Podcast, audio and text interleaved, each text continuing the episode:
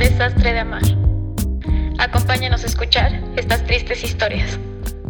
Hola, ¿cómo están? Eh, estamos en una nueva emisión de Downtown.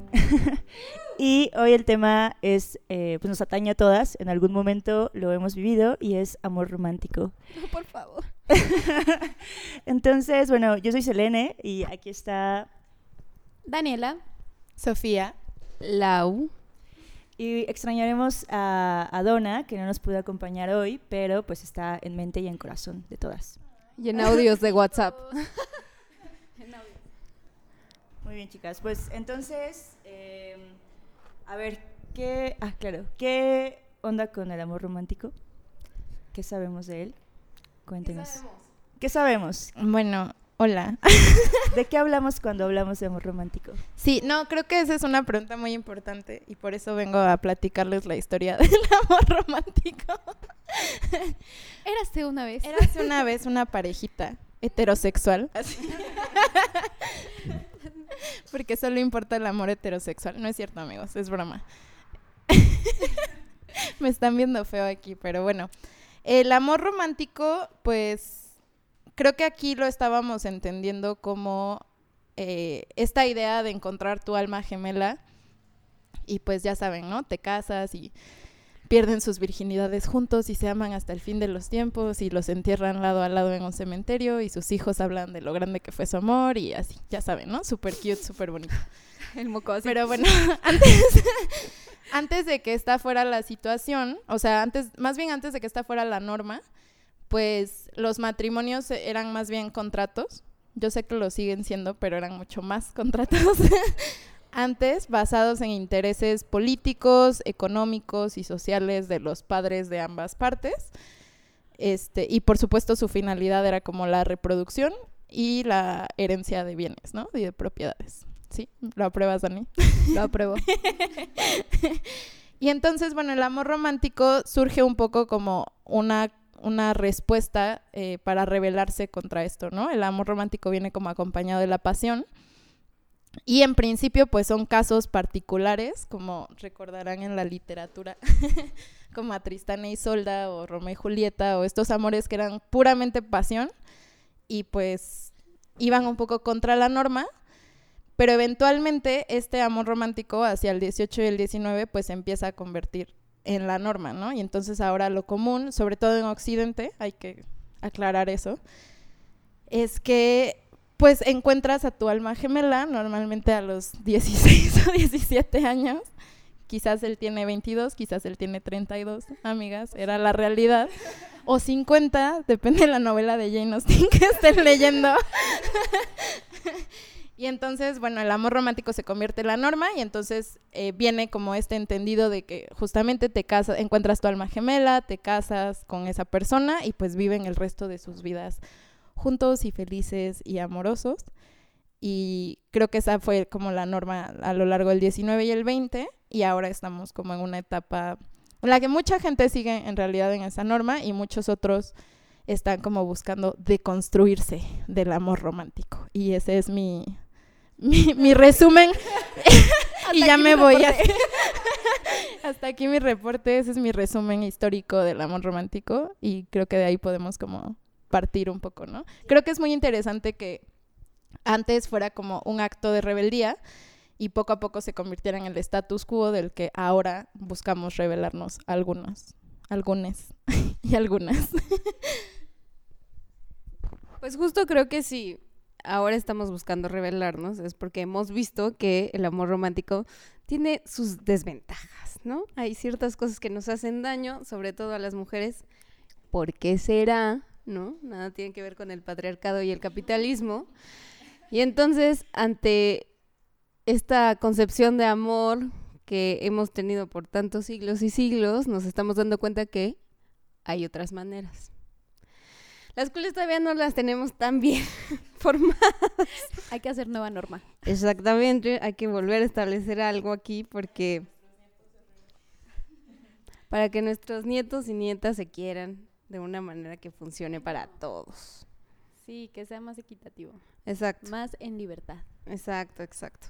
Entonces, pues tienen sus consecuencias, de las cuales creo que hablaremos más tarde, Pero igual estaría bueno como que hablar de qué ideas tiene el amor romántico que son las que nos están haciendo ruido a tutti.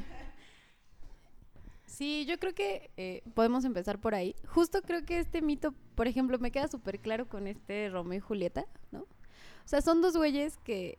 Son dos morritos. Son dos morritos. morritos. Porque además estaban muy jóvenes. Apuntemos ahí, una son adolescentes. Ajá. O sea, ¿Quieren sea, ¿qué sexo? No, y que es, o sea, justo la adolescencia es la mera edad de la pasión así desenfrenada, de nunca he sentido Pues está estas cosas, caliente. ni en mí. No, pero además es como, pero es como, no, Se pusieron a ver el partido. Perdón, nos Este, sí, perdón. Ah, no, que la adolescencia es la mera edad como de estoy sintiendo mil cosas nuevas en la vagina, sí, pero también en o sea, también como emocionalmente son cosas que nunca había sentido por digo, en la concepción del amor romántico pues heterosexual, ¿no? Por alguien del sexo opuesto, pero pues muchos lo sienten por alguien de su mismo sexo y entonces es como quiero estar contigo Pero para siempre matarme. así. Pero justo es parte del pedo, ¿no? O sea, los güeyes eh, pasan por un periodo de, de ¿cuánto? ¿Dos días? Así como- así como- ¿cuánto les dura? Porque sea, cabe aclarar, Sí nos enamoramos, pero, pero más bien, o sea, se construye. sí, claro, o sea, pero cabe aclarar que en Romeo y Julieta la, la parte que casi no se dice, si ustedes no la leyeron, es que Romeo empieza enamorado de otra morra, está Hombres. súper desilusionado, Hombre. porque Rosalinda no le hace mucho caso y entonces como que se está tirando en la calle de la amargura, le dicen, no, güey, mira, vente, te invito a una fiesta. y en la fiesta conoce a Julieta. Shakespeare así haciéndose mierda en su tumba. Shakespeare, perdón. Ah, y entonces en la fiesta conoce a morra. Perdón, pero es que, o sea, ni es de Shakespeare, ¿eh? se estaba basando en una, en una leyenda que ya existía de los amantes de Verona. No le demos tanto crédito, bye. Ay, sí, Así es entonces que la sí me. Ay, sí, la Ilíada tampoco eso dice. Digo, de Homero. Sino de qué hablan. Ni la Odisea. Bueno, vamos a hablar de literatura en este podcast. Es que sí, está, su- perdón. es que la literatura está súper relacionada con nuestra visión del romance a cada paso. O sea, por eso el Quijote incluso es como se burla de estas novelas románticas de caballeros y de ese romance loco por eh, Dulcinea.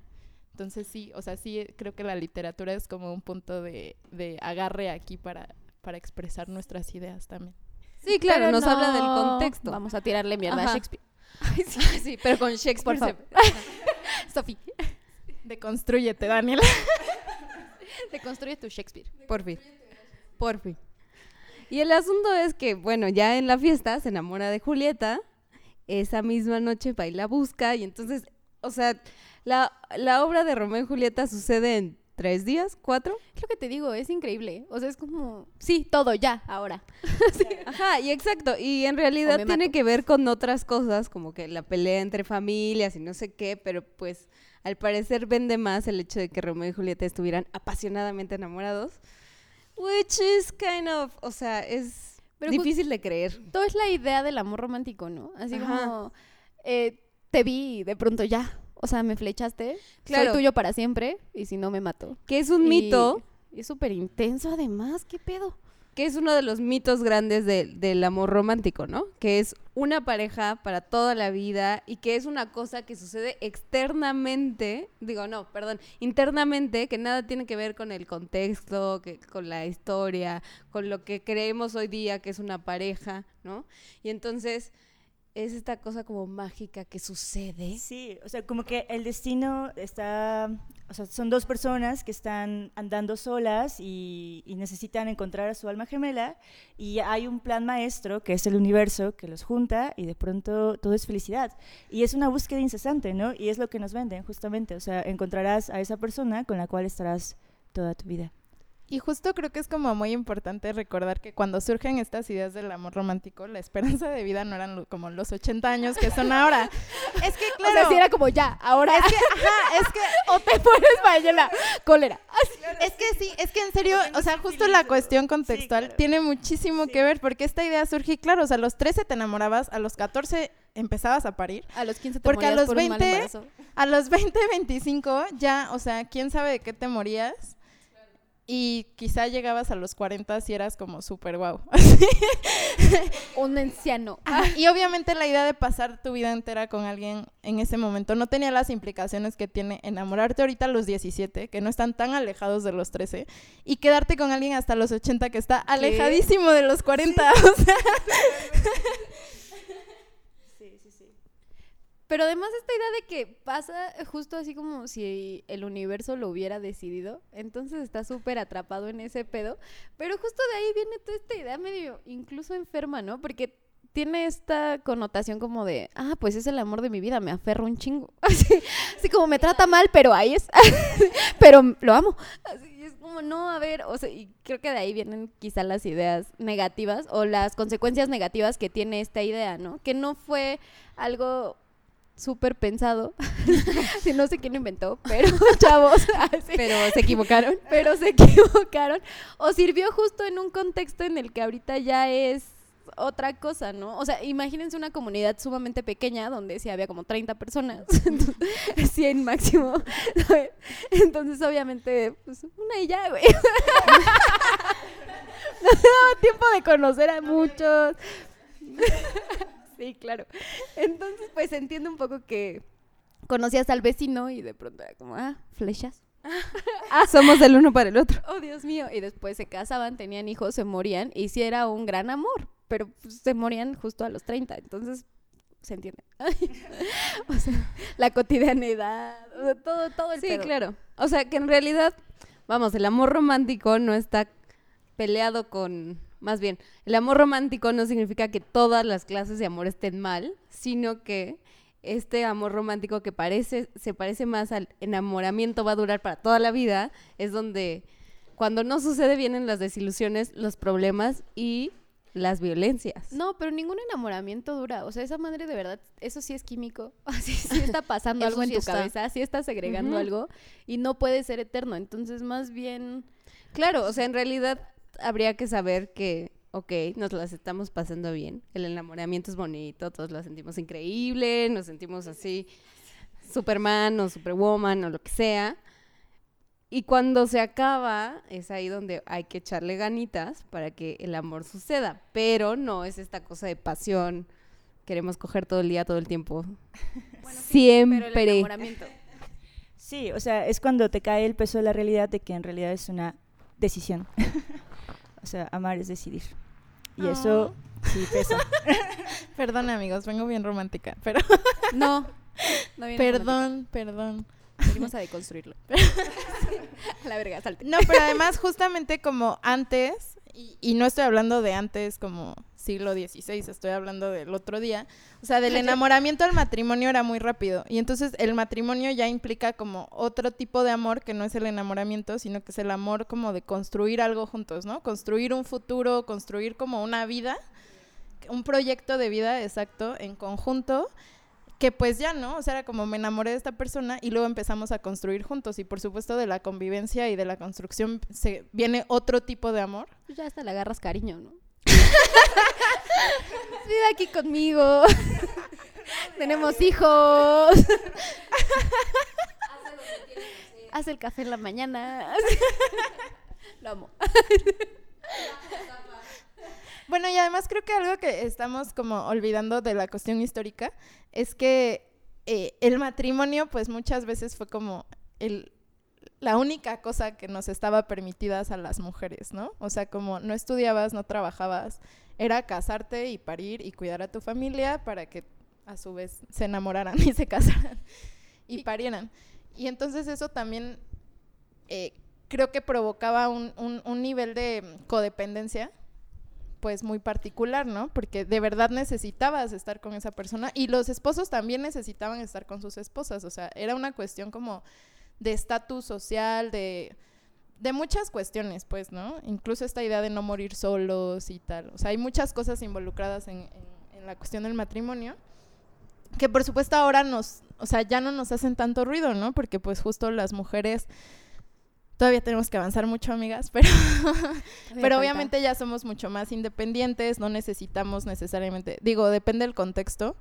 Y sé que en nuestro país pues hay muchas mujeres que efectivamente no pueden salir de casa como del padre hasta que pasen a casa del marido.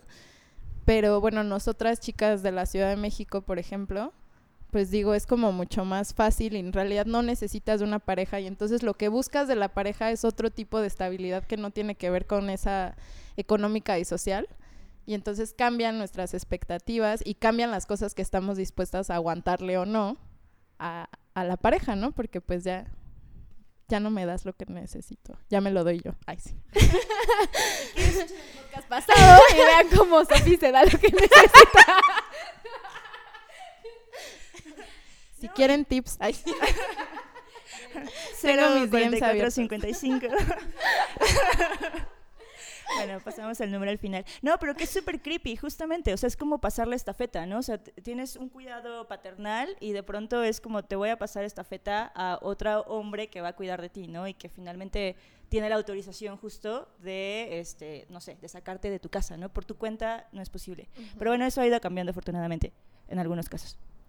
Que creo que también, o sea, quizá de ahí viene la idea de que haya, haya sido tan consumible la, todas, o sea, estas novelas que tenían el amor romántico, ¿no?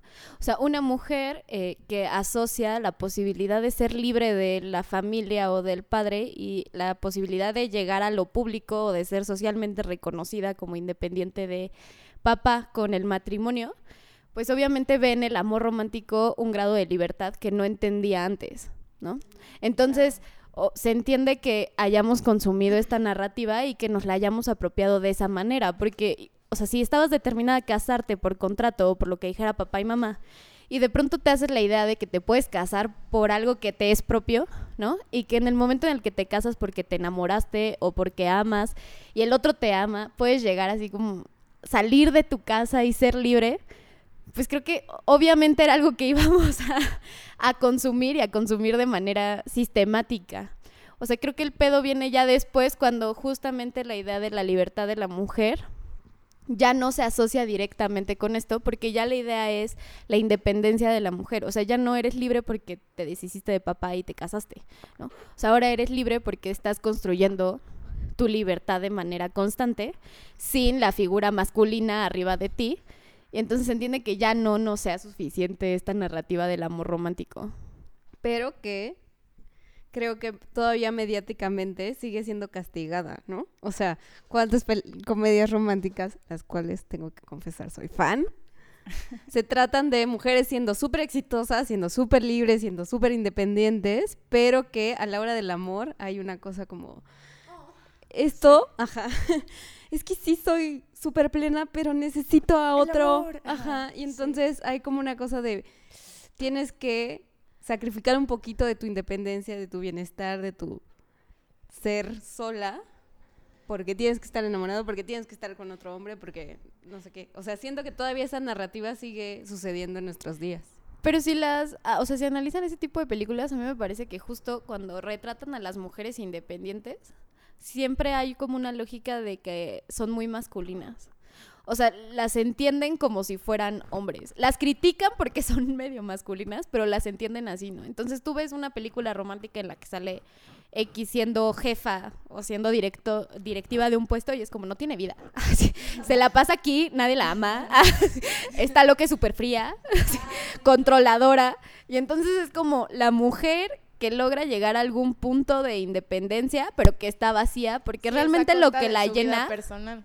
Ajá, justo, ¿no? Y que un tanto sin, o sea, sí se refleja, pero no como aspiración. O sea, cuando uno quiere ser exitosa no dice, ah, quiero no tener vida personal. O sea, sino más bien porque el camino para llegar hacia allá tiene que ver mucho con quitarnos ciertas atribuciones femeninas o quitarnos ciertas Claro. construcciones que nos limitan, ¿no?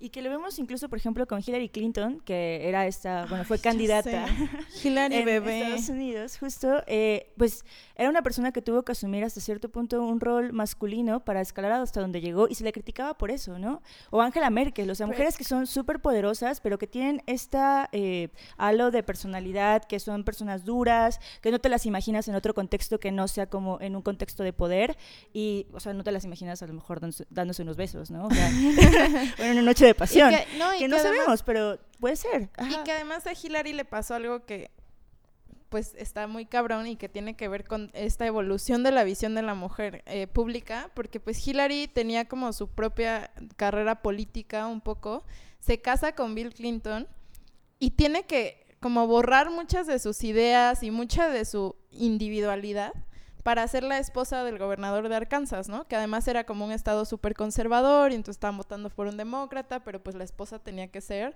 una esposa sureña Cocinar así, pie. típica. Ajá, sí, sí, sí. Y entonces Hillary, ¿sabes? Como se quitó sus lentes y se quitó sus trajecitos para ponerse vestiditos y así. Y, y después llegó un punto de la historia en la que una mujer así era vista como del pasado y así. Y entonces también tuvo que cambiar a una nueva imagen de lo que es femenino. O sea, Hillary me parece como un gran ejemplo de cómo en el siglo XX cambiaron mucho las posturas respecto a cómo debe ser una mujer en la vida pública y por supuesto que se vio súper afectada por eso, ¿no? Al punto que ahora la percibimos a veces como, no sé, como conservadora, como una mujer de, de otro Dura. tiempo, dura, no sé qué. Cuando a otras mujeres sí le damos el beneficio de que sean suaves y duras al mismo tiempo, como, como bueno, pienso en Alexandra Ocasio Cortés, que es como la gringa que está haciendo mucho ruido. Pero algo que quería decir con lo de las comedias románticas es que, o sea, no hay que olvidar, creo que a todas nos ha pasado, que enamorarse se siente increíble. O sea, cuando estás enamorado... No me ha pasado. ¡Ay, parfaba! Obvio sí hago un chingo de pendejadas. Son testigos. No, pero es que creo que eso es como muy importante, porque a veces como que lo queremos ver muy teórico Racional. y muy acá. Arriba, estoy haciendo arriba de mi cabeza. y la verdad es que cuando te enamoras, obviamente cuando te enamoras a los 25 o después, no sé, no es como cuando se enamoró Julieta a los 13. Igual no te quieres matar. Ya A lo menos piensas tengas veces por él. Ay, sí. Habla con alguien. Todos vayan al psicólogo, amigos, es buena idea. Pero no, pero, o sea, pero esa, esa cosa de que las comedias románticas nos gustan y de que sí caemos a veces en eso, pues también tiene que ver con que hay toda una reacción biológica corporal a sentirte Asociada. enamorado de alguien y que, ajá, y que sí, ves a esa persona, se te acelera el corazón y te pones nervioso y la chingada, ¿no? Y entonces empiezas a dibujar corazones en tu cuaderno y ya saben, esas pendejadas. Hacer planes del nombre del sujeto en cuestión y así. Escribes los nombres de sus hijos. Ves si sus iniciales están. ah. ¿Qué ¿Se apellido va primero? de- Sí, de los números. Vamos a tener tres Sofi, no te están viendo. vivir- Ay, pues uno de papel donde te decían tu futuro. Básicamente. Y a veces era como el que te gustaba y a veces era el que odiabas. El más feo de la clase. Pero además, o sea, sí creo que tiene que ver con que obviamente nos hace sentido, ¿no? O sea, esto que nos representan como la mujer enamorada, pues es como, ah, no mames, si me checa. Así, Sí no, soy yo yo. también digo esas cosas. digo, sí, amiga, te entiendo. Ah, Pero, o sea, creo que también tiene mucho que ver con la socialización. O sea, yo sí creo que nos educan muy, mm, o sea, muy claramente para aspirar a eso, ¿no? Y que cualquier cosa que nos hace medio disonancia, o sea, yo creo que es muy difícil tratar de construir relaciones con un prototipo del amor diferente o como construir algo en un sentido distinto a la norma, porque justo tienes introyectadas un chingo de cosas y de pronto, o De- sea, es, es un pedo mental incluso contigo, así Ajá. como, es que tengo esta aspiración, pero al mismo tiempo sé que tengo esta postura política y al mismo tiempo, oh, Dios mío, eres tan guapo, y al, y al mismo tiempo quiero ser mamá, así, sí, por favor, hazme un hijo. Sí, Y al fulano. mismo tiempo es como, ay, sí, verme de blanco. Ah, ay, sí, el vestido blanco. Es súper, ay, no sé. O Claro, sea, sí pero- genera mucho conflicto. Además, ya en el momento en que sí estás en una relación, que estás viendo que las cosas no son tan como en las películas, ¿no? Que te das cuenta que tienes desacuerdos, que no son iguales todo el tiempo, que no quieren las mismas cosas, que, que incluso no aspiran al matrimonio como fin último de la relación. Ajá. ¿no? Y entonces eh, uno se va, dar- se va dando cuenta de que tiene que construir acuerdos, que eso es ahí donde radica la diferencia con el amor romántico, ¿no? En el amor romántico parece que no se tienen que construir acuerdos, que las cosas son Está todo iguales todo el tiempo y que además, y esta cosa es importante, uno de los mitos que leí era que el amor lo puede todo. El amor lo va a curar todo, todas las diferencias. No y- saben el daño que hace esa idea. Ajá. Mucho, demasiado. Y ese, y ese tipo de ideas, y yo también soy testigo, hacen que uno, una, sobre todo las mujeres, aguanten abusos en nombre de un amor que no está sintiendo, o sea, que parece que el otro no está entendiendo. Y es justo en el momento, yo creo que cuando empiezas a hacer acuerdos, cuando más se ve el ejercicio de poder, ¿no? O sea, en el momento en el que sí, todo era idílico, todo era súper padre y el amor y corazoncitos, y en el momento en el que ya en una relación, o sea, del tipo que quieras, ya hay más convivencia y es como, a ver, no, hay que llegar a acuerdos, ya es cuando hay un ejercicio de poder súper directo, que puede no ser del todo directamente, o sea, agresivo o violento físicamente, pero que incluso el chantaje emocional, todas estas cosas que hacen para jugar con nuestra mente. Sí, porque además, bueno, todo esto, o sea, como bien lo dices, todo esto es aprendido y entonces muchos pues vimos lo mismo en nuestras casas, ¿no? Y entonces es como, ah, pues así es. O sea, la verdad es que esta, esta idea de la deconstrucción y los acuerdos y hacer las cosas diferentes, pues es súper complicado y es un ejercicio que se tiene que llevar a cabo todo el tiempo. O sea, no es como que, ay, ya llegamos a este acuerdo y ya. Felices por siempre. Felices los cuatro. no, porque justo, o sea, como que incluso para lograr un felices los cuatro, es toda una cuestión. Y, y creo que justo un tema que a mí me, me parece muy interesante es este de las nuevas relaciones como abiertas o poliamorosas o como ustedes les quieran llamar, en las que también hay un ejercicio súper violento como de la parte masculina a la parte femenina, ¿no? Que puede ser en forma de imposición, en forma de...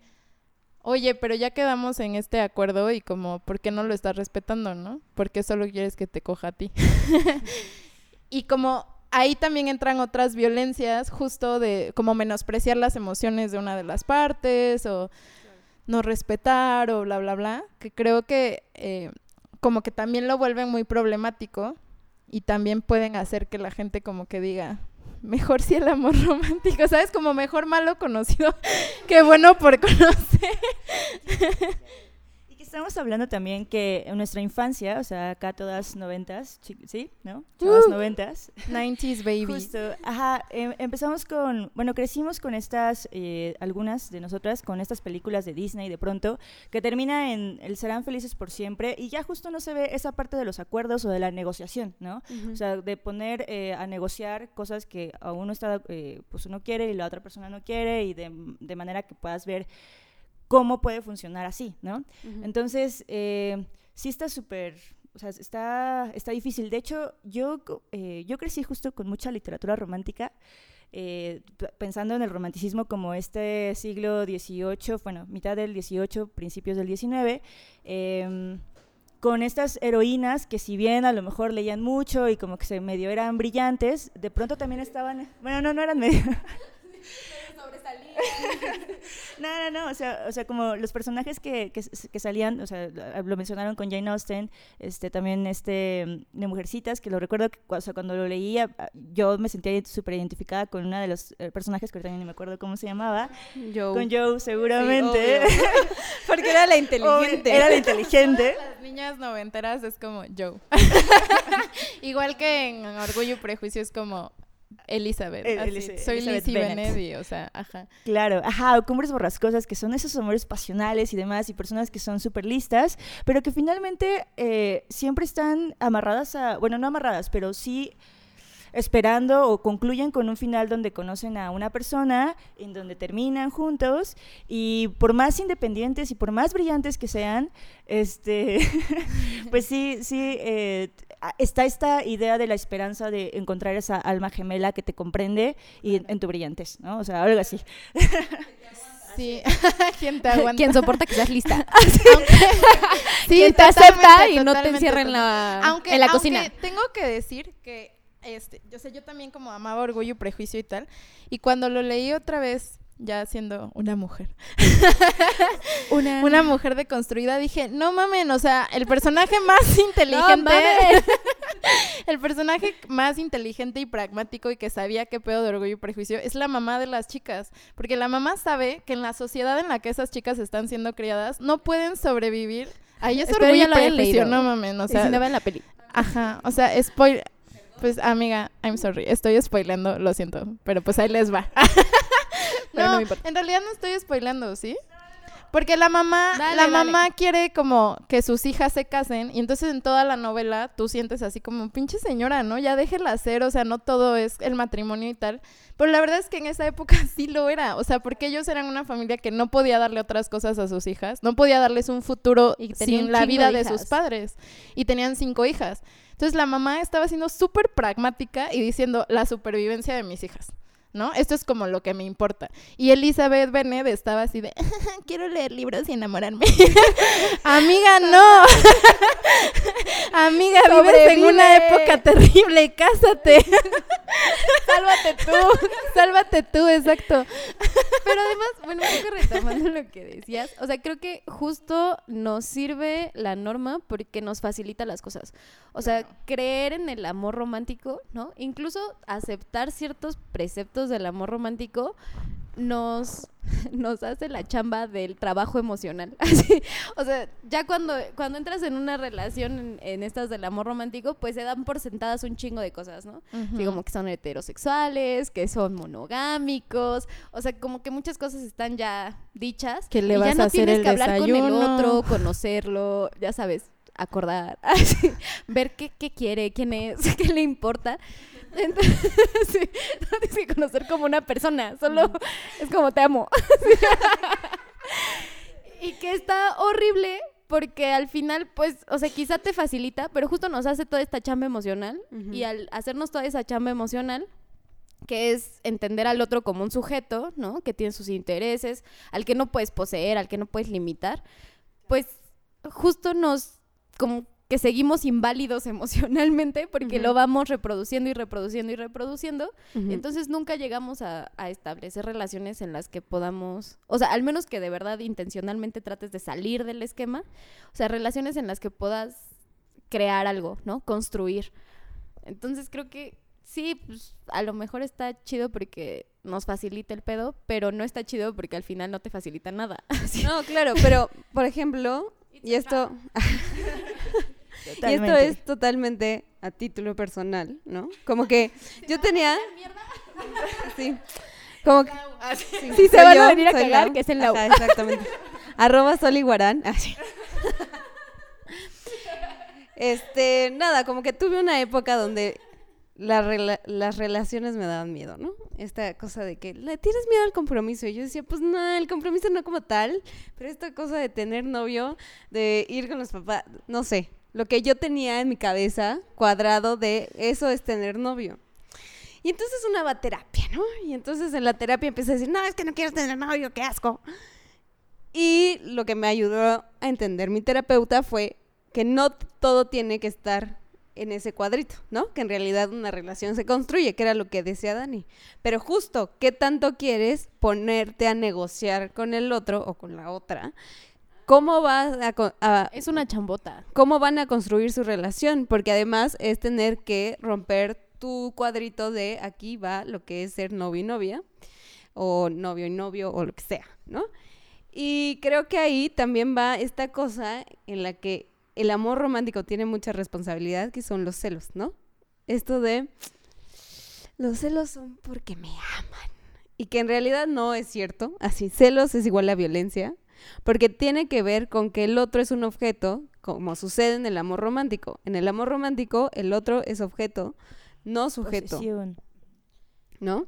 Y justo tan es objeto que ni lo tienes que conocer, solo tienes que ver, enamorarte. O sea, imagínense el nivel de hacerlo objeto que no lo reconoces como una persona con complejidad, como una persona ajena a ti, es como me complementa. Así. Sí, Pero es eres justo además- el, el mismo que yo, pero, Pero, en es hombre que además y somos- justamente implica tampoco reconocerte a ti como ser complejo, o sea, porque también no sé cuántas veces no les haya pasado que o ustedes lo piensen o amistades o así, como sí, como esta idea de el otro me complementa y yo para nada le soy infiel y nunca miro a nadie. Nunca, ¿sabes? Yo tengo muchas amigas que dicen así como es que pues cuando algo ando con alguien no miro a nadie más, ¿no? Y es como "Dude, No te mientas. Ajá, es como, o sea, está bien si, o sea, si, como si el, el, el estándar, el acuerdo de su relación es la monogamia, está súper chido, pero pues No te igual se te van los ojos, o sea, y al otro también se le pueden ir los ojos, o a la otra. es como una parte natural de la condición humana que mires a la gente atractiva a veces, ¿no? Claro. Es ¿Cuál? que justo, el, ajá, de, el de que solo están el uno para el otro.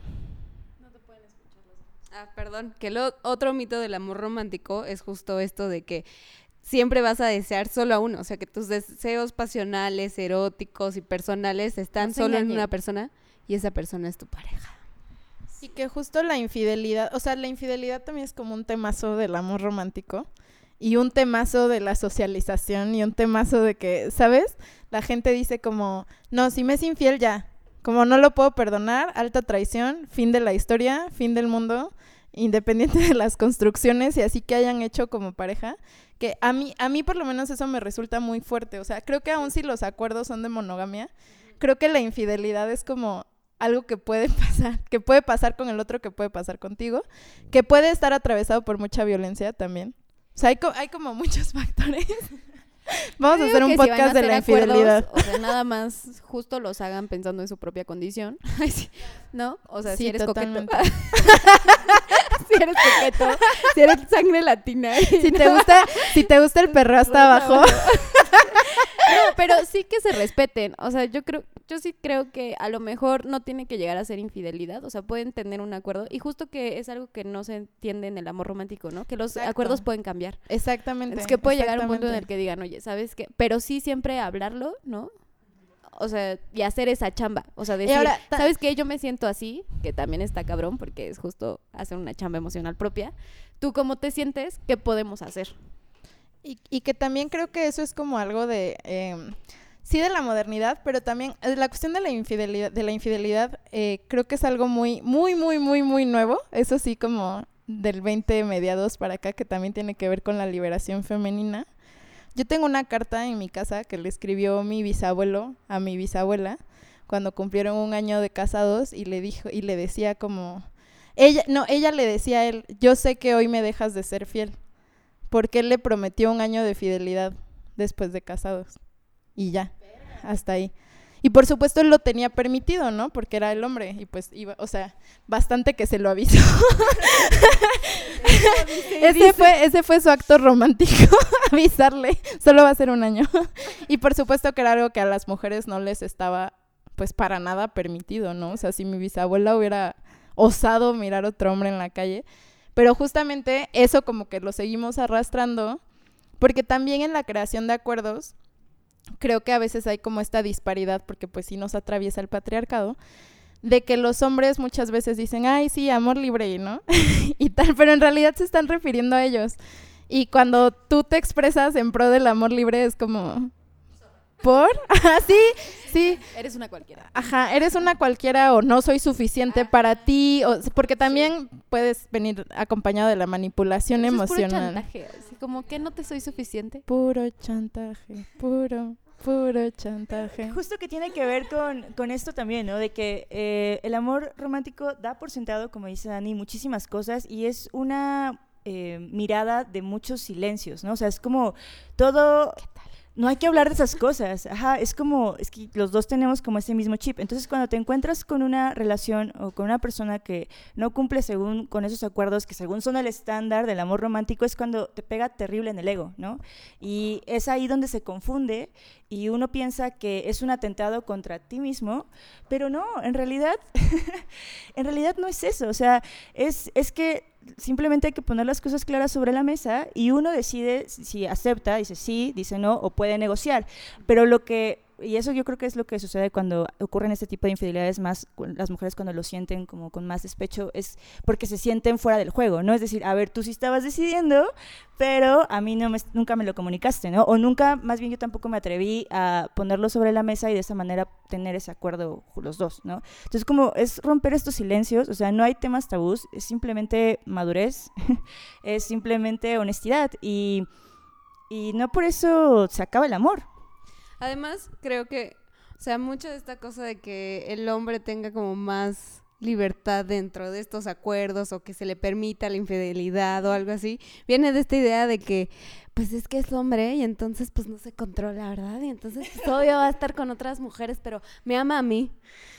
Que, que ahí cabe mucha violencia y además es una mentirota, porque en- eh, deseo sexual tenemos lo mismo, o sea, nosotros igual deseamos a otros, hombres deseamos, las mujeres tienen deseos sexuales y de otro tipo y pues eso existe, entonces no no cuando hagan este tipo de acuerdos, creo que es muy importante establecer que las dos partes tienen los mismos derechos y las mismas este las mismas posibilidades y que además tengan también un autoconocimiento de qué tanto pueden soportar ese tipo de relaciones, porque eso es súper difícil.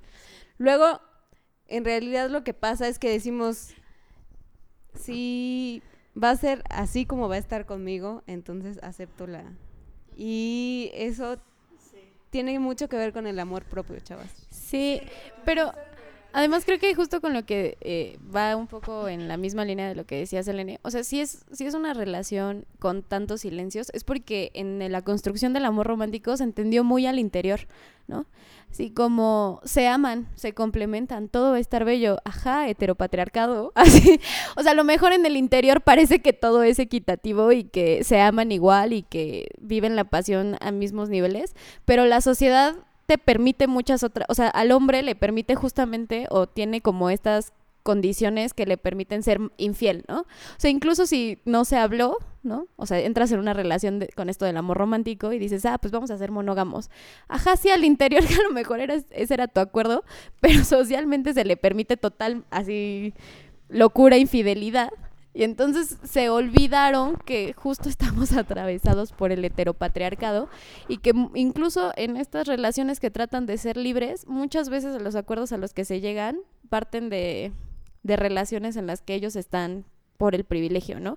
Porque incluso como, o sea, a lo mejor al interior parece muy equitativa, pero cómo se entiende la poligamia, o sea, los hombres son los ganadores y tú eres como pero amiga, así, ¿estás segura de que esto es lo que quieres? Así como, pero ¿qué tal que se enamora? ¿Y qué tal que se va? ¿Y qué tal que...? Y es como, dude, ay, déjalo, así, Pues, que pues no es mío, ajá, así como, pues puede hacer libremente lo que, lo que quiera, ¿no? Pero sí siento que siempre el peso eh, social incluso de la relación y esta idea de, pues es para siempre, nos hace justo quedarnos ahí, ¿no? A lo pendejo, pero ahí andamos. Es como, bueno, me fui infiel, pero... Y además, eso sí creo que tiene una relación. La idea de que vamos a salvar al otro, ¿no? O sea, la idea, y lo decía hace rato, o sea, los hombres terminan buscando mamás y nosotros terminamos buscando proyectos, justo porque en el amor romántico se creyó que en algún punto iba a llegar un super galán contigo y tú lo ibas a cambiar. Porque quién sabe tú qué pedo, pero tienes la habilidad de hacerlo fiel, de hacerlo maduro, de hacerlo un hombre de bien. Así, pasa por tu cama. Hombre de bien, lo hubieran visto, amigos. Estoy muy en mi papel. Así. Así. Entonces vas por la vida cogiendo, creyendo que así, bueno, no cogiendo, teniendo relaciones. Cada Así quien. cogiendo, pero vas teniendo relaciones y los hombres no, no- o sea, no se están haciendo hombres de bien después de pasar por tu cama. No está pasando. Y además creo que ahí también hay una cuestión súper interesante de la, de la de la responsabilidad que implicaba una relación como un matrimonio, ¿no? Porque un matrimonio eh, a la antigua, por ejemplo, ¿no? Mi bisabuelo, pues, le fue súper infiel a mi bisabuela, pero a mi bisabuela nunca le faltó nada del contrato que ellos tenían, ¿no? O sea, ella nunca tuvo falta de nada ni económico ni de otro de otra índole, ¿no? Pero ahora, como justo en esta idea de la infidelidad o los nuevos amores o así, como que pasa que los hombres abandonan su contrato constantemente, ¿no? Y te dejan en el aire, ¿no? Que a mí me parece como peor en algunos aspectos que una infidelidad del otro tipo, ¿no? Porque justamente eh, en esta parte de que te da una estabilidad en muchos sentidos, Sean responsables con el otro. me empujaron. Ajá, ser responsables con el otro en, en los mil aspectos que implica ser responsable con el otro en una relación de construcción y así, ¿no? Sobre todo emocionalmente. O sea, creo que es lo más, lo más difícil. Ajá, entonces creo que es que, me- o sea, lo pensé ahorita que dijiste lo de hombres de bien, porque también creo que esta estas nuevas ideas del amor como que también le quitan responsabilidad de un tipo a los hombres y además les dan como los privilegios de acostarse con las que quieran y que tú estés ahí de, bueno, pues como decía Lau, ¿no? Como acepto este proyecto porque es el único modo de que se quede este a mi lado. Entonces justo a, a eso me refería con como las violencias que atraviesan estas nuevas Dinámicas. relaciones, estas nuevas dinámicas, que también me parece súper importante enfrentarlas y no darlas por sentado como, ah, ya, ok, el poliamor es la nueva opción, ajá. listo. ¿No? O sea, porque no, justo porque no está dada la norma y creo que en esa construcción de la norma sí hay que exigirle responsabilidad al otro y exigirnos responsabilidad a nosotras mismas también. Sí, hay, hay una... eh, hay un podcast que se llama, los, eh, se llama Hidden Brain. ¿Escuchas otro podcast? Perdón, amigas, caí. No, pero hay justo, o sea, como hay es una la investigación. relación. podcastera, por favor. este, hay una mm, eh, investigación que hablan, eh, que, que investiga un poco sobre sexo casual y lo que van descubriendo es justo esto, ¿no? Las mujeres cada vez quieren separarse más de este rol de mujeres desesperadas que quieren amor, ¿no? Entonces entran en esta dinámica de sexo casual eh, en donde tienen mm, algunas que fingir más que otras indiferencia hacia el otro, ¿no? Es decir, ok, yo estoy cool, o sea, tú estás cool, muy bien, ¿no? Incluso Ajá, incluso cuando a lo mejor tienen sentimientos, y también pasa, me imagino, con hombres, pero bueno, esto se, se enfocaba un poquito más a mujeres, eh, tienen que ocultar esos sentimientos que sienten hacia el otro, eh, de manera que no se vean ellas como las desesperadas, o sea, es lo que ellas jamás ya no quieren ser. Entonces, ¿hasta qué punto igual se suprimen, o sea, como la autenticidad de lo que sientes, de lo que quieres sentir, por esta dinámica de, pues yo estoy cool siendo indiferente hacia el otro, ¿no? O sea, bueno, está, está importante igual como cuestionarlo en algún punto. Sí, sí es Y cierto. que creo que tiene que ver con la idea un poco de, de la revolución sexual. O sea, justo un poco lo platicábamos hace ratillo. eh, cómo se relacionó amor romántico, pasión, sexo y desarrollo de tu sexualidad, ¿no? Y cómo se unieron a tal punto en el que parecía que el único espacio donde podías desarrollar tu sexualidad era en el amor romántico ya casada, ¿no? Entonces, en algún punto, pues eso también influyó en que ahorita que estamos tratando de deconstruirlo, creamos que no podemos tener sentimientos o que creamos que tengamos que desvincularlo por completo, ¿no?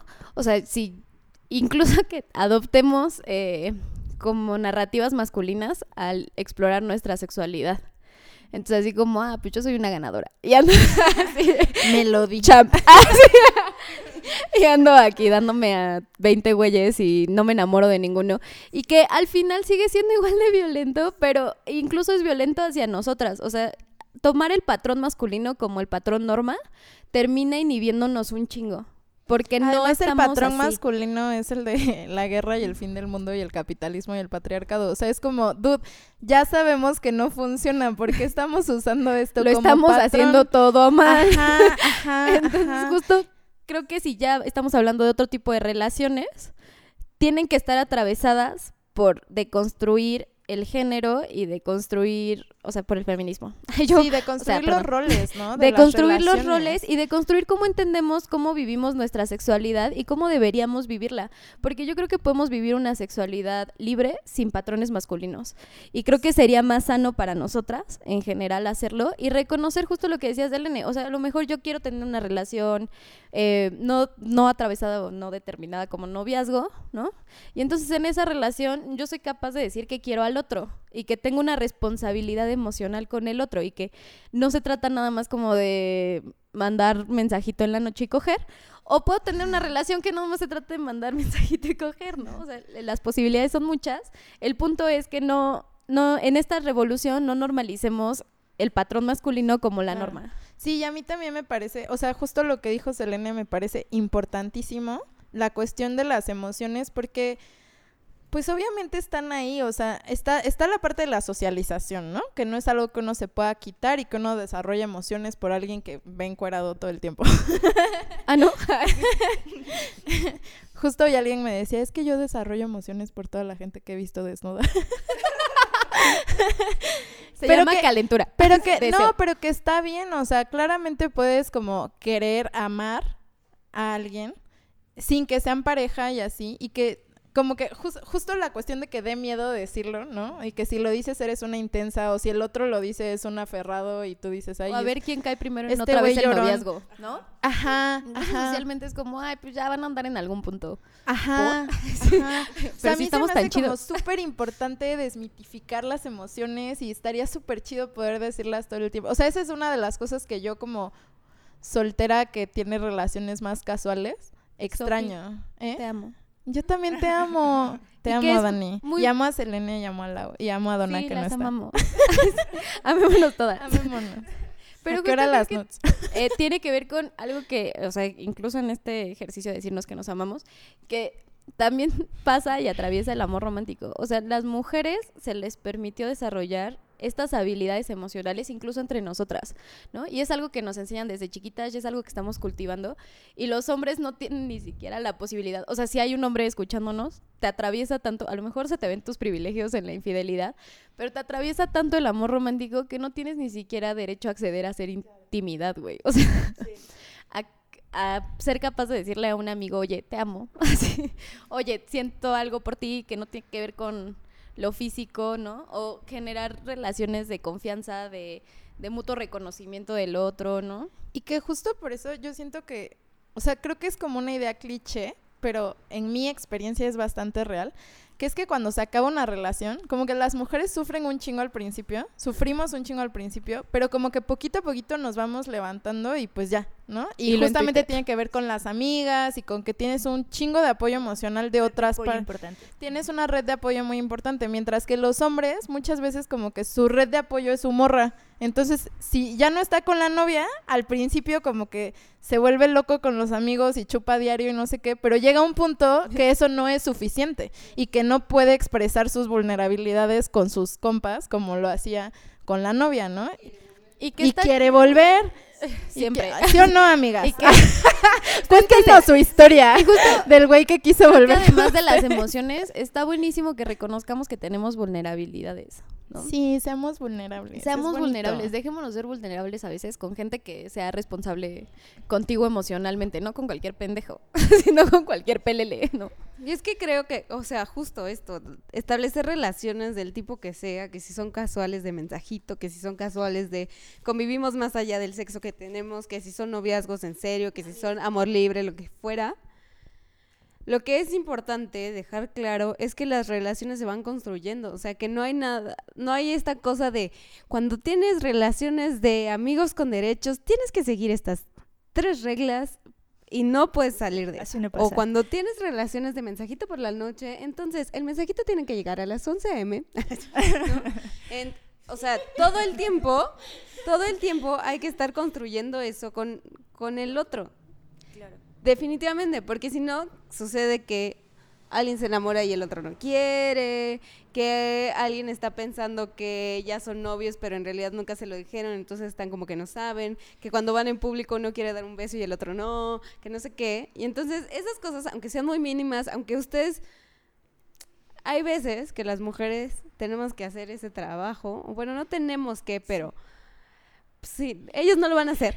Entonces alguien tiene que Tu decir- heteropatriarcado es bien duro, es nuestra chamba, no mames. no es nuestra chamba, pero pues pocas veces lo hacen. Y entonces si, si queremos seguir construyendo la relación, pues sí, hay que sacar el vino, No, chavos, sentarlo pues, y decir, a ver, chavos. y, y preguntar. O sea, es, es que está bueno preguntar. Es como- que justo, o sea, yo la otra vez estaba hablando y creo que al final atraviesa, o sea, sí el amor romántico, ahorita estábamos hablando más de lo emocional, pero al final le atraviesa también ciertas violencias físicas. Por ejemplo, la otra vez estaba con una pareja que ya tienen como, o sea, son personas de 30, 40 años, ¿no? Y que ya tienen un rato juntos y así. Y a mí me decían, es que yo no entiendo esto de que todo se consensúe. Y yo así como, ¿qué? Así, digo, ¿Cómo? ¿por? Así, ¿Qué no entiendes, güey? Nada más dices, ¿quieres? Sí, ¿no?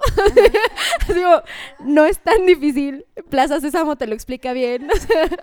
Y entonces me decía, es que a mí lo que me gusta es que a veces como que se entiendan las cosas y entonces si él pone la mano en tu pierna, sepas que algo va a pasar y es como, dude, Es que justo, o sea, no. el dar por, el dar por hecho, el dar por hecho es súper peligroso, porque entonces el otro está dando por hecho que esa noche van a coger y tú estás como, güey, pues nada más le estoy estás dando un abracito.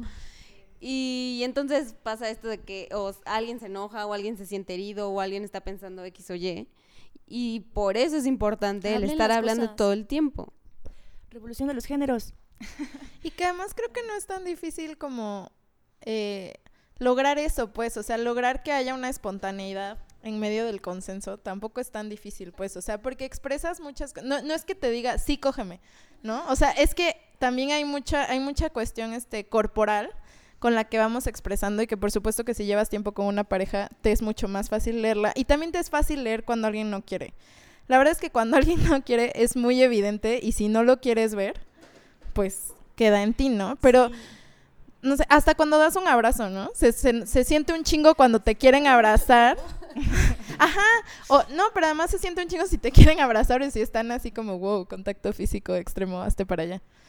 ¿No? Entonces, obviamente, con tu pareja deberías ser capaz de eso y que, ajá, y que puedan consensuar y que puedan jugar y que se pueda consensuar el juego, ¿sabes? También. Y que se pueda decir, no, hasta aquí no. O sea, quiero jugar hasta acá, hasta acá, hasta acá, acá ya no quiero jugar. Y que y el que otro no te tiene que sentir ofendido por el no, exacto. Que Ajá, también y que es es- como no todo es sobre ti porque justamente soy un ser humano. Entonces Ajá, mis nos no muchas veces tienen que ver conmigo y ni siquiera contigo. No tiene que ver contigo. A quien le quede el saco así. Estamos tirando indirectas desde, La verdad es que no lo, podcast. no lo pensé mientras lo decía, pero después dije, maldito cabrón, entiende mi no, chinga. Acéptalo, llévatelo a tu casa. Ajá, acarícialo. Se llama no, pero le puedes poner apellido. Oigan, y que justo, o sea, todo esto tiene que ver con un ejercicio de mucho autoconocimiento. O sea, estas nuevas dinámicas que hay que plantear en relaciones y demás, tiene que partir primero de mucha concientización y co- autoconocimiento de qué quieres y qué no, ¿no? Y de aceptar tu responsabilidad de tus emociones. Nadie más puede hacerte sentir peor, o sea, o mal. Si tú no lo, o sea, va a sonar como muy autoayuda, pero pues sí, o sea, si tú no lo permites, si no lo permites, exacto. O sea, es como mucho autoconocimiento y es lo que planteaba Dani justo al inicio, es mucha chamba emocional y a veces uno prefiere abandonarse en esta idea de, pues el destino es lo que nos va a juntar y todo va a resolverse mágicamente, pero pues no, si hay una labor detrás. Y a esto que, bueno, nada más porque quería justo abonar a lo que hablaban de la revolución de los géneros, o sea, como no esto de igualismo, porque no es que nosotras mujeres queramos machismo ni feminismo. Igualismo. Claro, o sea, no queremos reproducir los mismos patrones eh, de socialización masculina en el sentido de que finalmente la confiscación del cuerpo de la mujer eh, también es la confiscación, del, cuer- la confiscación del cuerpo del hombre por parte de un sistema capitalista, ¿no? Que de pro- un modo de producción que les exige también ciertos roles y que los limita de alguna u otra forma. Y para eso les recomiendo el libro Teoría de King Kong de Virgin Despentes. El- Saquen el su bibliografía. Vamos a sacar bibliografía. No, pero yo creo que, o sea, que sí es súper necesario también que los hombres entiendan que esto les está, Les está afectando. atañe. O sea, ajá, que les atañe, ¿no? O sea, amigos, si te sientes imposibilitado, si, si un no no te, si, si no puedes aceptar un no es porque emocionalmente no has hecho tu chamba. O si no estás, eh, o sea, si no estás aceptando que estás siendo violento por ciertas actitudes, es que emocionalmente no estás haciendo tu chamba. Y la idea es de corresponsabilidad. Tam- también imagínense lo, lo creepy que está que estén buscando a su mamá todo el tiempo. Sí, Y- chavos, piénsenlo. Y, y, y también creo que esta cuestión que no la tocamos mucho y bueno, ya casi vamos a acabar y No, está bien no profundizar tanto. Pero creo que la cuestión de eh, los mal llamados crímenes pasionales, eh, pues también son una cuestión súper relacionada con el amor romántico, la posesividad y el no hacer chamba emocional. Eh, y, muchas veces son casos en los que no solamente es que el, el hombre mate a su pareja, sino que muchas veces se suicida. O sea, es como una cosa así, es el acabose de Romeo y Julieta versión siglo XXI. Y en adultos, porque además no lo suelen hacer chavitos de 13 años, lo suelen hacer adultos. Y, y justo tiene que ver con eso, o sea, como con no hacer la chamba emocional que te permita superar una serie de cosas. Y bueno, los hombres se suicidan más que las mujeres, amigos, y es por en la algo. frustración. Y, y justo lo que Selene, frustración, hacerte el responsable rechazo. de tus emociones. Reconocer que tú eres una persona independiente de la otra y que la otra es una persona independiente de ti, que tienen necesidades, eh, mil cosas diferentes. Y que hay cosas que son tuyas, ¿no? O sea, yo ahorita, por ejemplo, me he dado cuenta cuando trato de relacionarme con otra persona en el ámbito sexoafectivo, me he dado cuenta que traigo un chingo de traumas. o sea, si me escuchan Dice Dani que quiere que el podcast dure dos horas más. dos horas y se los voy a contar ahora. No, no es cierto. Pero justo, o sea, lo que he tratado de hacer conscientemente es darme cuenta que muchas de las cosas que estoy sintiendo tienen que ver con eso, ¿no? Con mi carga emocional y que me toca a mí resolverlos. O sea, y creo que cada quien tendría que hacer esa chamba. Se la recomiendo. Es muy difícil, pero creo que al final del día te das cuenta que, o sea, que quizá estás llevando cosas hacia donde no van, ¿no? O hacia donde no iban y tiene que ir siempre atravesado por hablarlo. Claro, creo que, o sea, una de las cosas importantes del podcast de hoy es que hablar del amor romántico, como hemos estado hablando ahora, como una cosa perjudicial, no quiere decir que estemos en contra del amor, sino que el amor necesita mucho del trabajo emocional, de la comunicación y que hay que hacer mucha chamba. O sea, para tener relaciones buenas y que les vaya bien, porque la verdad es que vivir bajo la idea del amor romántico, pensar en Brangelina y todas estas cosas que No, vemos en todo que el volvió día. con Jennifer Aniston. O sea, yo lo de Brangelina no lo veo tan sick, sino esto de tan sick. O sea, esto de Está súper ciclo de terminó con Brangelina. Se Aniston. separaron porque el güey era un alcohólico violento de Ajá, mierda. ajá, o sea, está así. O sea, muy pero guapo y todo, ahorita cómo lo están, o sea, ahorita cómo están romantizando justamente la idea de y volvió con Jennifer Aniston. Sí, a la que le puso el cuerno con esa morra cuando estaban casados y, o sea, dude, no. Yo no sabía esto. Están poniendo fotos. como, ¿Qué? Chismes, ya volvieron. O Justin Bieber y Selena Gómez. Ajá, o o sea- Miley Cyrus y el otro australiano. que ya hasta se casaron. O el caso de Rihanna, por ejemplo. O Eso sea, está cabrón. Porque a la sí mujer la es- golpearon. O sea, de verdad hay...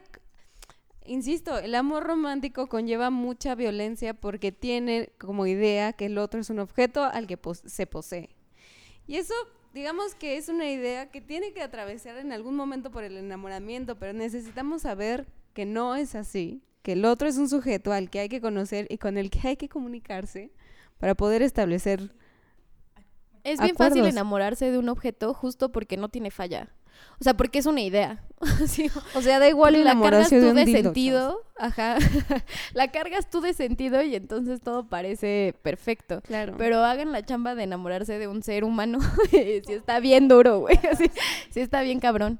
Y justo por eso las, o sea, yo siento que por eso muchas parejas vuelven, porque en la distancia la idealización se, se vuelve mucho más fuerte, ¿no? Y entonces después es como, es que eres lo máximo que me pasó.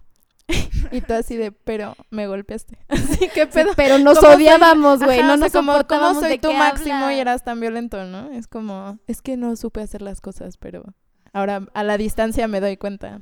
Pero ahora Ese también va con pedrada. Ajá. Lo reconozco.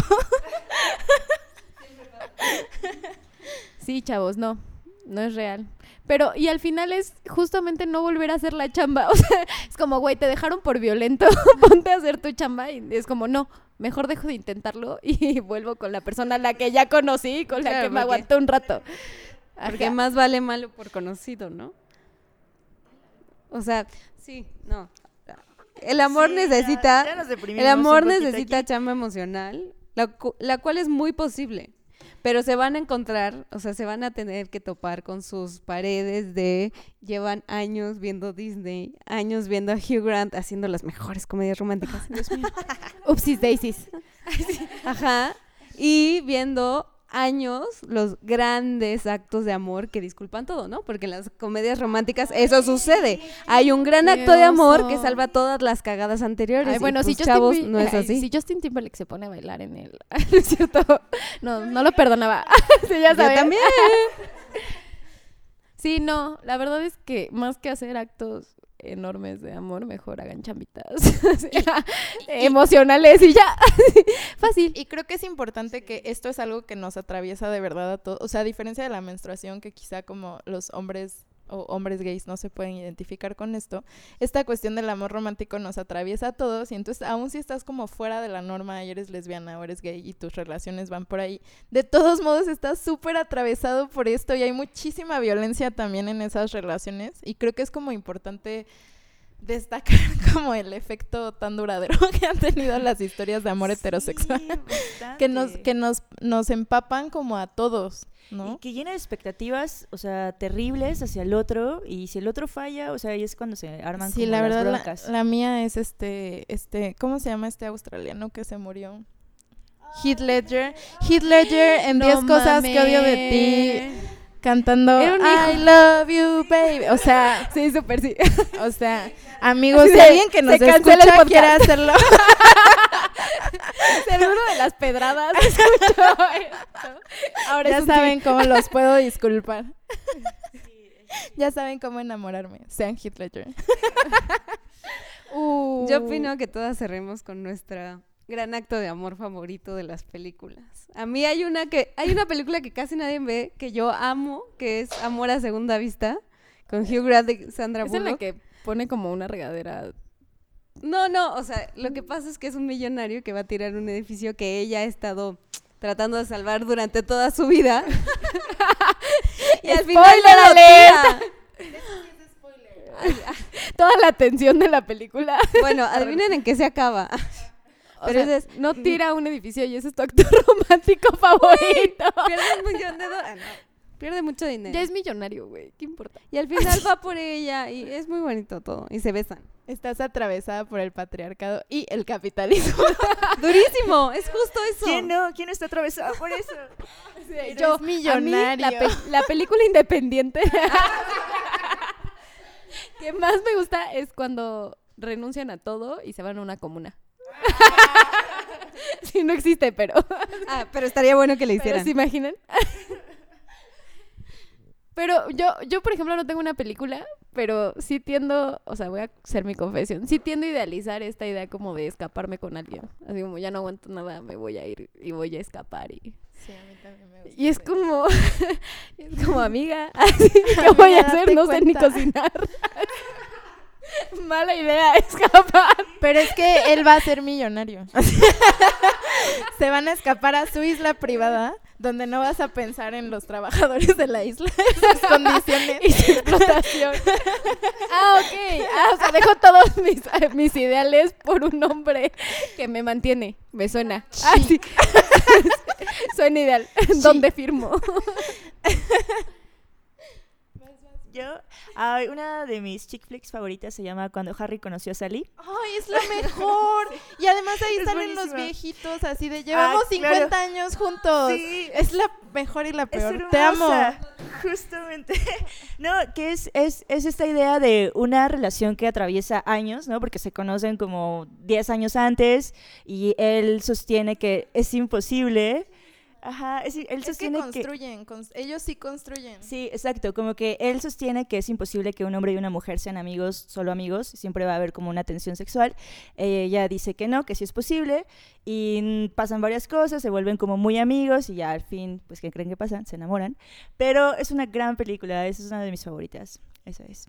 Es increíble. Además, justo es un enamoramiento que surge de la amistad. O sea, justo la película es como, no, el amor a primera vista, no. No, es que eso también, y fue obvia- obviamente en los ochentas cuando salió, Pero- pues fue revolucionario. Pero tengan cuidado idea. también con esa idea, porque luego los amigos te intensean, porque como no pueden establecer A ver, relaciones de intimidad si tú te con puedes- alguien más, Si tú te puedes ir a la isla con tu millonario, Selene se puede enamorar de su mejor, amigo. No, Gay. el pedo no es... Ay, sí. Gay que se vuelve hetero por ella, pero solo por ella, entonces nunca la va a engañar. Es ideal, güey, es el hombre ideal. Oh, Y pueden mío. tener tríos mágicos con otro güey. No, No, pero el pedo no es, o sea, el pedo no, no es ni siquiera que Selena se quiere enamorar de su mejor amigo, porque No, pero es que ese no es el tema. O sea, creo que como dice Sofía. No, no, no, es que, es que ese no es el tema. El tema justo es que en su momento, cuando salió, que fue en el 89, sí fue bastante revolucionaria porque justo hay una escena que es súper famosa cuando estaban en la, la del La del orgasmo, orgasmo. fingido. Exacto, y creo que de no todas... fijan sus orgasmos, amigas. Pides hamburguesa hoy día.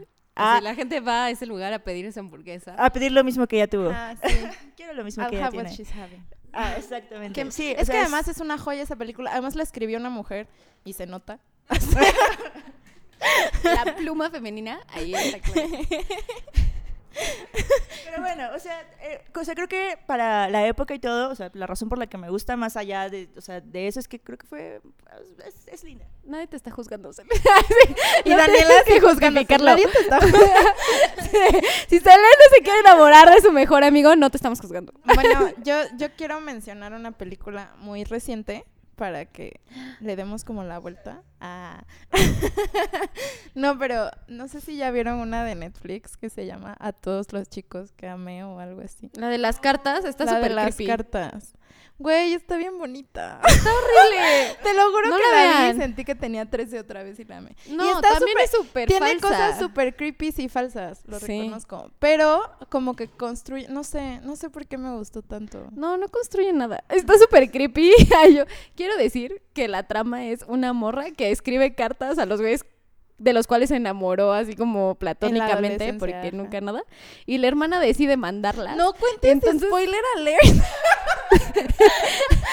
no, Jane pero Austen, ¿qué? O sea, esto es una joya de la cinematografía moderna. no. No, no, pero... Hay una más cagada que acaba de salir también de Netflix que sale la que hizo de Fat Amy. Sí, Isn't en la It de Romantic? Isn't It Romantic Pero y está muy creo- cagada y pero- cae en lo mismo y la odio. Pero me divertí mucho. Pero justo, justo creo que es importante la de las cartas, porque para empezar fue súper exitosa y todas las adolescentes lo amaron. Bueno, amaron la película y amaron al chico Por- protagonista que ahora salen los anuncios de Calvin Klein. Ah, bueno. muy Ah, hermoso. Jalo. Perdón, no me estás convenciendo. Sí, te estás hundiendo en el hoyo de esa no, película, pero no creo la que es ver. importante que también seamos conscientes de qué siguen consumiendo las personas. Pero sigue estando amorosamente. de fondo el amor romántico. Claro, es que, está pero es que justo esa es Pero la si vamos a o sea, cosificar ver, a alguien que sea un modelo de. Calvin Klein. Pero además, Punto es- para la peli. Es una comedia romántica, o sea, no le puedes pedir peras al olmo. La comedia romántica no te sí va a dar... podemos, o sea, si vamos a cambiar esto, hay que también exigir un consumo más responsable de este tipo de cosas. De, este, tipo, de, contenidos. contenido. Ajá. O sea, Netflix, Sí, si pero le le estás vamos echando a pedir ganas, eso a las comedias entonces, románticas. Sí, O sea, las comedias románticas, las comedias románticas me parece tener que me parece que justo son un sitio de confort de las fantasías que se nos vendieron y que no podemos tener. Y No. entonces las consumimos así como el millonario y su isla. o el que se enamora de la prostituta. O el que se enamora de la prostituta. Ajá, pero es Julia Roberts. Y trae un pelazo en esa peli, o sea, dude, bye. Como el tuyo, Lau. Ah, claro, obvio que ya me lo corté, chicos. Me lo despunté recién. Divina. O sea, creo que lo importante es que tengamos a las comedias románticas como ciencia ficción. O sea, eso no pasa en la vida. Oigan, pero, por ejemplo... Sí, o- pero a ver, La La Land, o sea, que también medio comedia romántica, medio La La no, Land me rompió el corazón. pero, Pues, pero creo que fue real en el sentido de que, o sea, no terminan juntos ellos dos, o sea, cada uno sigue su camino. Perdón por el spoiler. Pero eh, justo La La Land muestra ambas partes, ¿no? O sea, hay Pero una parte en la que la construyen como cómo hubiera sido ideal si todos hubieran comportado como se supone o como la expectativa, Sí, ¿no? no. Si él hubiera ido a su obra, si ella hubiera hecho Exacto. esto, así como toda la expectativa del amor romántico y cómo fue y al final están todos deprimidos. Y parece que Verga, me casé y no la mamá. Parece que fue un error. no, suena bien. No, no, no. O sea, las comedias románticas se les permite lo que se les permite porque están dentro de la categoría de comedias románticas, pero no es así la vida. Pónganlas en ciencia ficción a la Exacto. verga. Pero, pero justo la que tú dices, Dani, de que no es romántico, Isn't it romantic. romantic. Pues es lo mismo, o sea, como se burla de las comedias románticas aparentemente, pero al final Pero es una comedia lo mismo, romántica ya que termina así como comedia romántica. Pero Fátima es muy chistosa. La de a él no le gustas tanto, que parecía que todo bien, que íbamos ganando la batalla y al final es Sí. como, pero no es cierto, todos se enamoran al final, siempre. Pero justo en esa se ve muy claro este, incluso este papel que nos ponen como de las intensas, ¿no? O sea, que ella sí lo representa, porque, porque le estaba llamando ya así. Porque amor romántico ya lo tenía tan introyectado que era como, no, sí, esto va a pasar y nos enamoramos y le llamo y demás. Pero al final del día la trata de la mierda y después ella ahí aguanta. No, no. mm, No, o sea, incluso justo si le están viendo morritas de 13 años, pues está buenísimo que mamás sean responsables. Es como si una Sí. niña viera porno. Imagínense lo influyente. Pues Sí, pero en su estado emocional. que ese es el porno de las mujeres, ¿no? O sea, los hombres se Ah, también. masturban viendo sexo y nosotras viendo un Chick final feliz.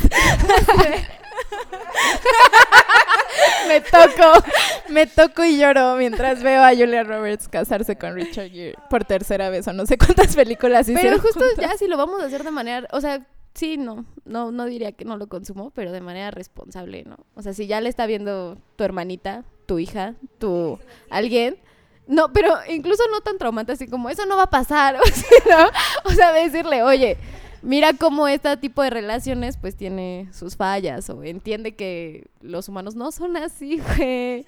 Ajá, justo. Que los hombres no son Heath Ledger.